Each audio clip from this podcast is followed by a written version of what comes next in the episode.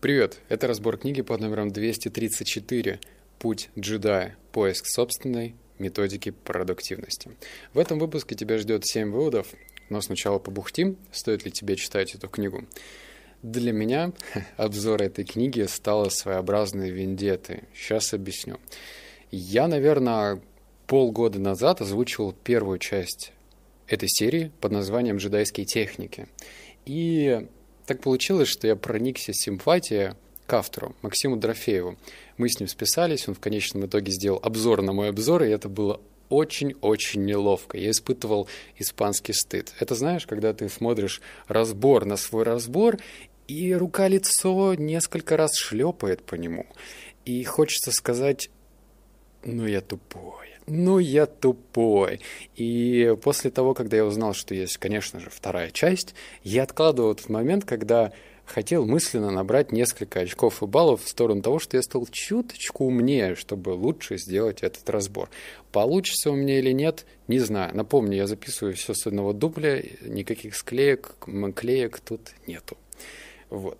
Второй пункт, который я хочу сказать, это то, что Максим Дорофеев очень сильно подкупает своей искренностью. То есть он открытым текстом говорит, чуваки, если вы хотите получить какую-то универсальную модель продуктивности, то, пожалуйста, про это дело забудьте, потому что самое лучшие модели продуктивности вырабатываются через самоанализ, когда ты сам за собой наблюдаешь и оцениваешь, ого, вот это сработало, значит, буду это дело использовать в своей жизни. А вот это дело не сработало, значит, я это дело использовать не буду. Вот такая уж интересная тавтология получилась.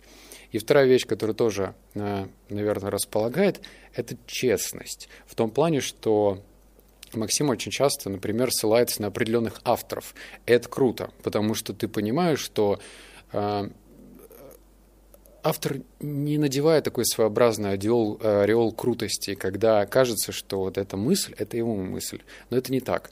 Например, он часто приводит а, какие-то выдержки из книги «Антихрупкости», которые я не читал и не скоро буду читать, Насима Талиба вроде как. И ты понимаешь, что да, значит, автор ничего не скрывает, потому что читаешь некоторые книги, и там автор вот выдает то, что он выдает — под своим собственным соусом и говорит, что я к этому пришел сам. И это, увы, больше похоже на пережеванную информацию, которую он где-то услышал и выдает за свою. Кому как нравится. И еще третий пунктик, который я тоже должен сказать, что я же прочитал много книг по продуктивности. И вот топчик для многих людей почему-то такие книги, как «Мой продуктивный год» или там «Атомные привычки» нет уж. Они мне показались хуже и менее интересными. Это я говорю абсолютно честно и искренне, потому что даже по книге «Атомные привычки» вся идея книги сводится к названию что все изменения приходят через малюсенькие изменения в нашей жизни, а дальше все водичка, водичка и водичка. Ну а теперь можно переходить к выводам. Вот такое длинное вступление было. Вывод первый. Из-за того, что мы не осознаем наличие пропасти между знанием и поведением, может даже казаться, что мы лицемерим. Простой пример, который поймут те, у кого есть дети младшего дошкольного возраста. Ваш ребенок сел за уроки и отвлекся. На планшет, телевизор, книгу или игрушку, неважно. Заметив это, мы говорим «перестань отвлекаться», описывая кошмары, которые последуют, если он не перестанет отвлекаться. Ты не сможешь нормально учиться и будешь получать двойки. Или наоборот, пропагандируем ценность сосредоточенности. Если ты не будешь отвлекаться, ты быстрее закончишь уроки и перейдешь к развлечениям. Наверное, так все родители говорят. Уверяю вас, в большинстве случаев ребенок прекрасно понимает, что отвлекаться не очень хорошо. Беда не в отсутствии знаний. Беда в том, что многими процессами в нашем теле и уме мы не управляем. Нужно не рассказывать ребенку, как плохо отвлекаться на второстепенные вещи. Особенно цинично будет в этот момент саму отвлечься на уведомления в смартфоне, а показать, как тренировать свое внимание и как организовать среду вокруг себя, чтобы отвлекаться все меньше и меньше. Да и не только ребенку, взрослому тоже кажется актуальным. А, интересно, потому что вот эти вот, вот эту модель родительского поведения я просто прочувствовал как такой своеобразный флешбэк. Конечно же, мне миллион раз говорили не отвлекаться, причем не только родители, а учителя. Это вообще в порядке нормы. Но вот как-то вот не было такой дисциплины под названием «а давайте». учить детей внимательности и фокусировки. И здесь вспоминается пример из фильма 2003 года про двух альпинистов, который называется что-то наподобие «Прикоснуться тишине» или к чему-то. Но если коротко, это вот как раз-таки про фокусировку, как ее развивать. А не буду тебе спойлерить э, весь фильм, но один из альпинистов для того, чтобы выжить со сломанной ногой, использовал часы. Он понимал, что забравшись на одну из самых высоких гор в Латинской Америке, со сломанной ногой он не доберется до своего лагеря живым. Что он делал? У него на руках остались часы, и он засекал 20 минут и шел и страдал. Ну, от того, что, потому что это адски больно идти назад с отмороженной одной ногой, с другой сломанной, все лицо обветренное и так далее. И он фокусировался только на 20 минутах, потому что если бы он знал, что ему просто нужно выжить, он бы не выжил, потому что можно сойти с ума от того, что, э, ну, когда ты понимаешь и знаешь, сколько тебе топать до лагеря, это просто нереально было. И он фокусировался исключительно на этих 20 минутах. Вывод номер два. По какой-то причине в нашей культуре часто переоценивают знания, простое концептуальное знание. Первый столб у буддистов. Как говорится, знание – сила. Однако буддисты традиционно избегают абсолюта и крайности. Говорят о ситуации, когда дисбаланс состоящ... э, в составляющих обучения наносит человеку непоправимый вред. В статье одного из буддийских учений я натолкнулся на такой термин, как невосприимчивость дхарме. Дхармой за большой буквы буддийской философии называют учение Будды. Им обозначается ситуация, когда человек, который слишком перестарался с получением информации, забыв о ее осмыслении и применении на практике, становится попросту невосприимчив ни какому другому новому знанию. На входе в его сознание формируется фильтр «я это уже слышал» или «нет». Если новая информация хоть как-то похожа на то, что человек уже знает, он пропускает ее мимо ушей.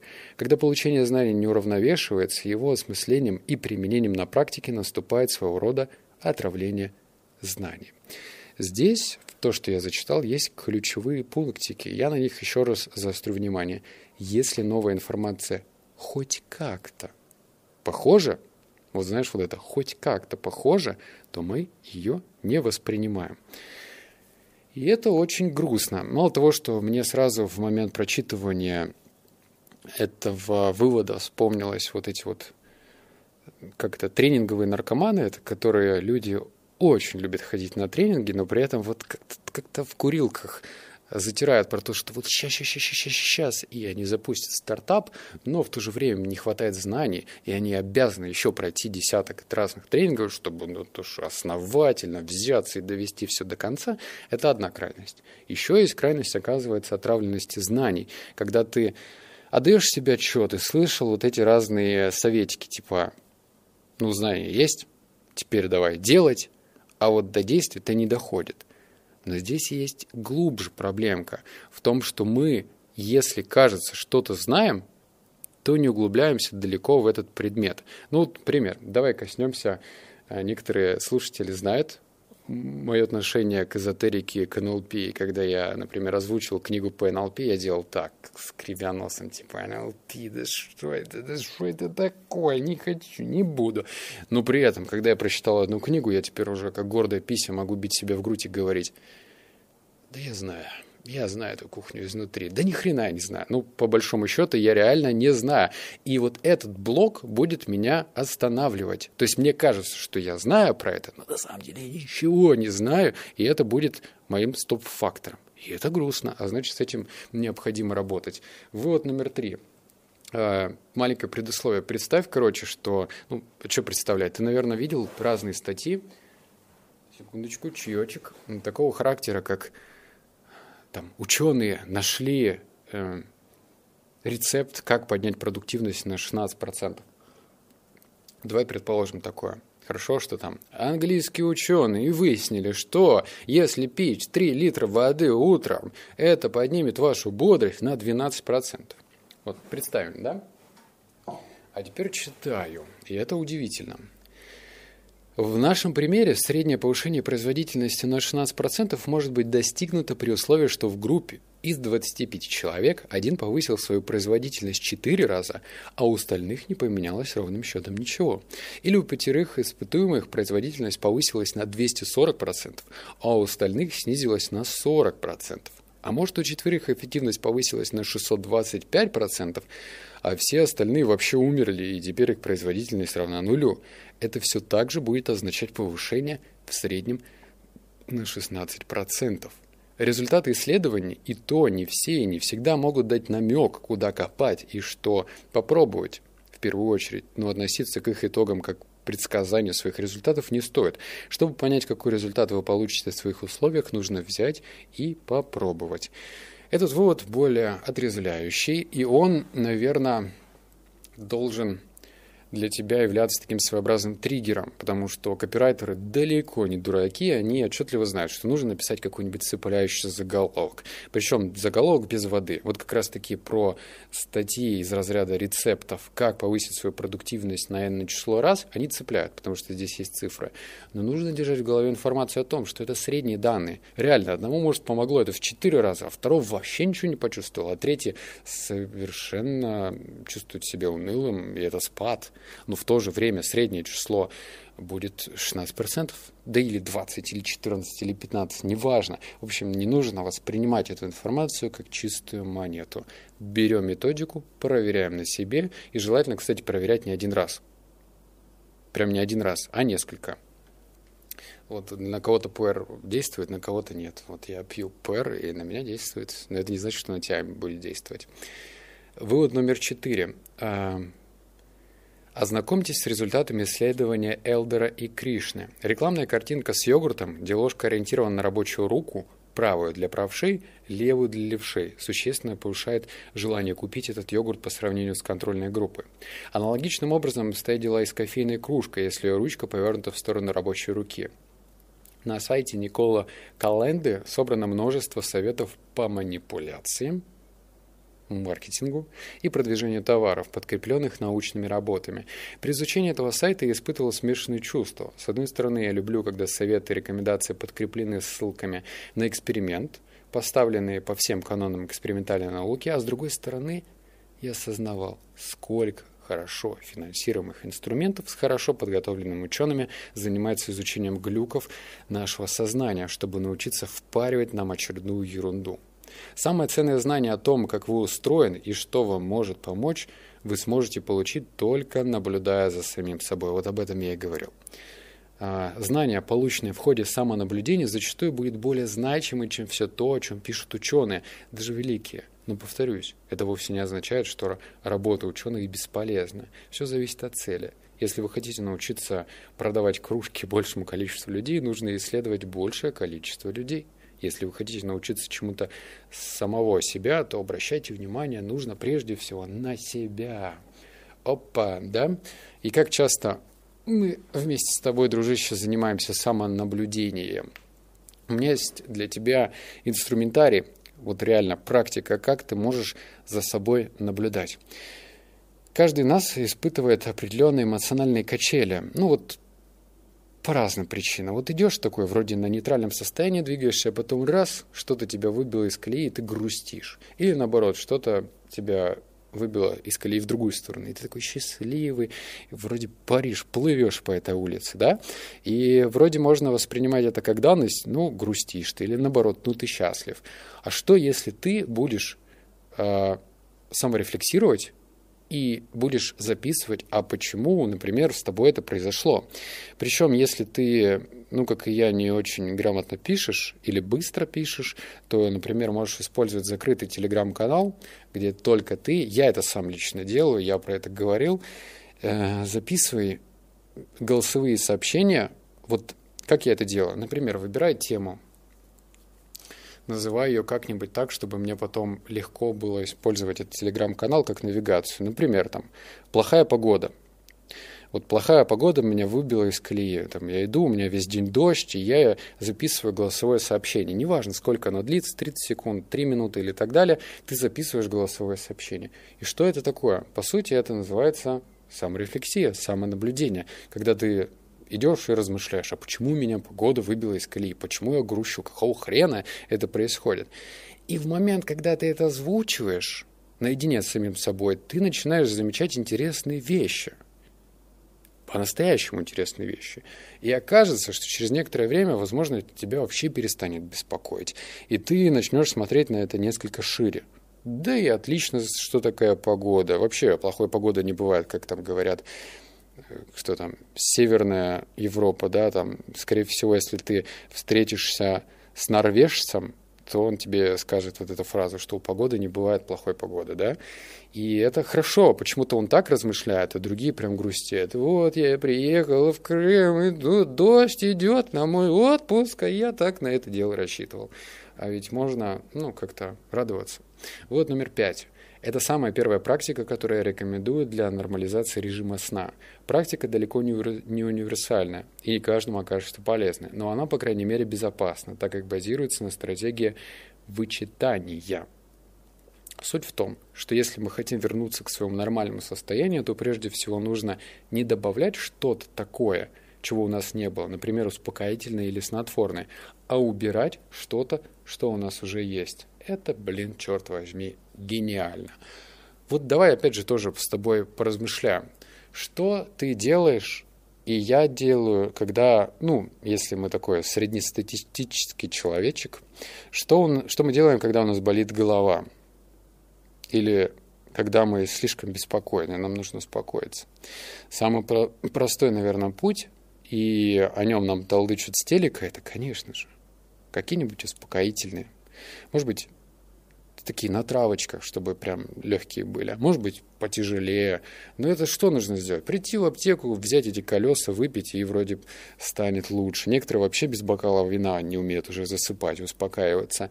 И это как бы логика такая. Чтобы прийти в нормальное состояние, люди что-то добавляют. Но опять же, нормальное состояние это какое? Мы с ним родились. И если этого состояния нормального нет в данный момент, то, может быть, что-то нужно убрать из этой жизни, из нашей жизни, чтобы это нормальное состояние вернулось. И это, блин, круто. То есть фокусироваться не на том, что добавлять какие-то колеса, а, например, что-то убирать. Вывод шестой. Список проектов нам нужен... А, подожди, еще ремарочку дам. Там в книге очень много рекомендаций дается по продуктивности, но я их не выписывал, потому что я, блин, и так живу без уведомлений. У меня вообще нет никаких уведомлений на телефоне. У меня давно на телефоне синий экран заблокирован. Я давно сплю нормально, использую специальные техники. В общем, это я пропускал. Я фокусировался на том, что интересно. Для меня лично. Вот номер шесть. Список проектов нам нужен для того, чтобы мы думали.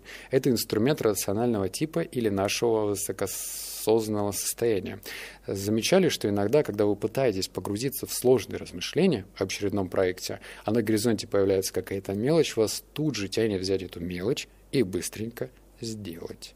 Если да, вот вам еще один аргумент в пользу раздельного хранения задач и проектов. Держа их вместе, мы можем растрачивать редкие минуты нашего высокоосознанного состояния на всякую мелочь из списка задач. Когда я читал, я закрепил эту информацию. Я пользуюсь э, приложением, оно бесплатное, и э, там очень удобно, можно, ну, условно, записываешь задачу, и эта задача падает в общую, ну вот, как это назвать-то? Давай назовем условную свалку. Вот куда ты нажал «Добавить», оно падает вот в общую папочку. А потом после этого, как советует автор, нужно ее срочно расформировать. Не прям сразу имеется в виду, но если у тебя появляется время, ты вот эти задачки, их закидываешь, например, в папку «Срочная важное или важное, несрочное, или вообще несрочное и неважное. Просто закидываешь. Это делается для чего? Потому что когда ты с, создал своеобразный фильтр, у тебя теряется иллюзия, что вот в этом многообразии задач нужно хвататься за вот это, это, это, потому что это срочное. А так делать не нужно. Ты сразу потом заходишь в папочку «Важное», и понимаешь, о, это реально важно, значит, я это сделал. А если у тебя хаос в этих задачках, и ты просто не понимаешь, за что браться, то интуитивно ты будешь браться за что-то легкое. Потому что а, это быстрый выброс дофаминчика. Вот мы сделали это, и нам кажется, что мы молодцы. А ведь это может быть даже и не важно, по факту. Может быть, это вообще следовало давно делегировать. Тоже мысленно подумать. И седьмой вывод – Вера в концепцию человека-часов может привести к результатам, отличным от ожидаемых. Например, если передо мной стоит какая-либо серьезная цель, очевидно, что на нее нужно время.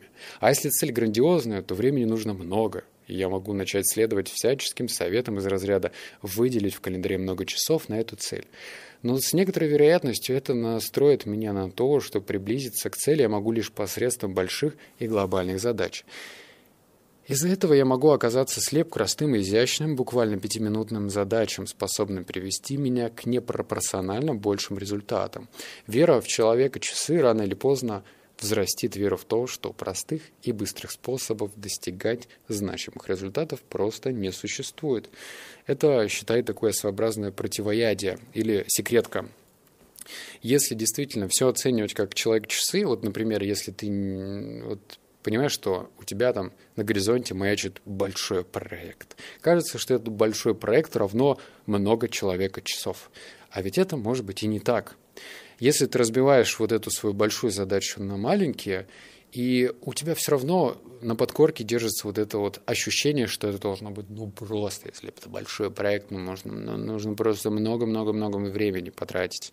Ну, а как же элегантные простые решения – они же могут быть действительно пятиминутные.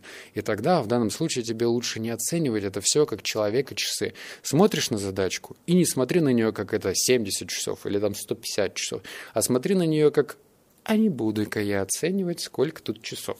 Сначала я разделю, Потом посмотрю еще раз на то, что я там разделил, и еще раз разделю, если получится, на понятные, простые цели, задачи в смысле, которые я могу сделать, а которые я не могу сделать, я их делегирую, и проконтролирую, чтобы это все было сделано вовремя, со вкусом, красивенько и хорошо.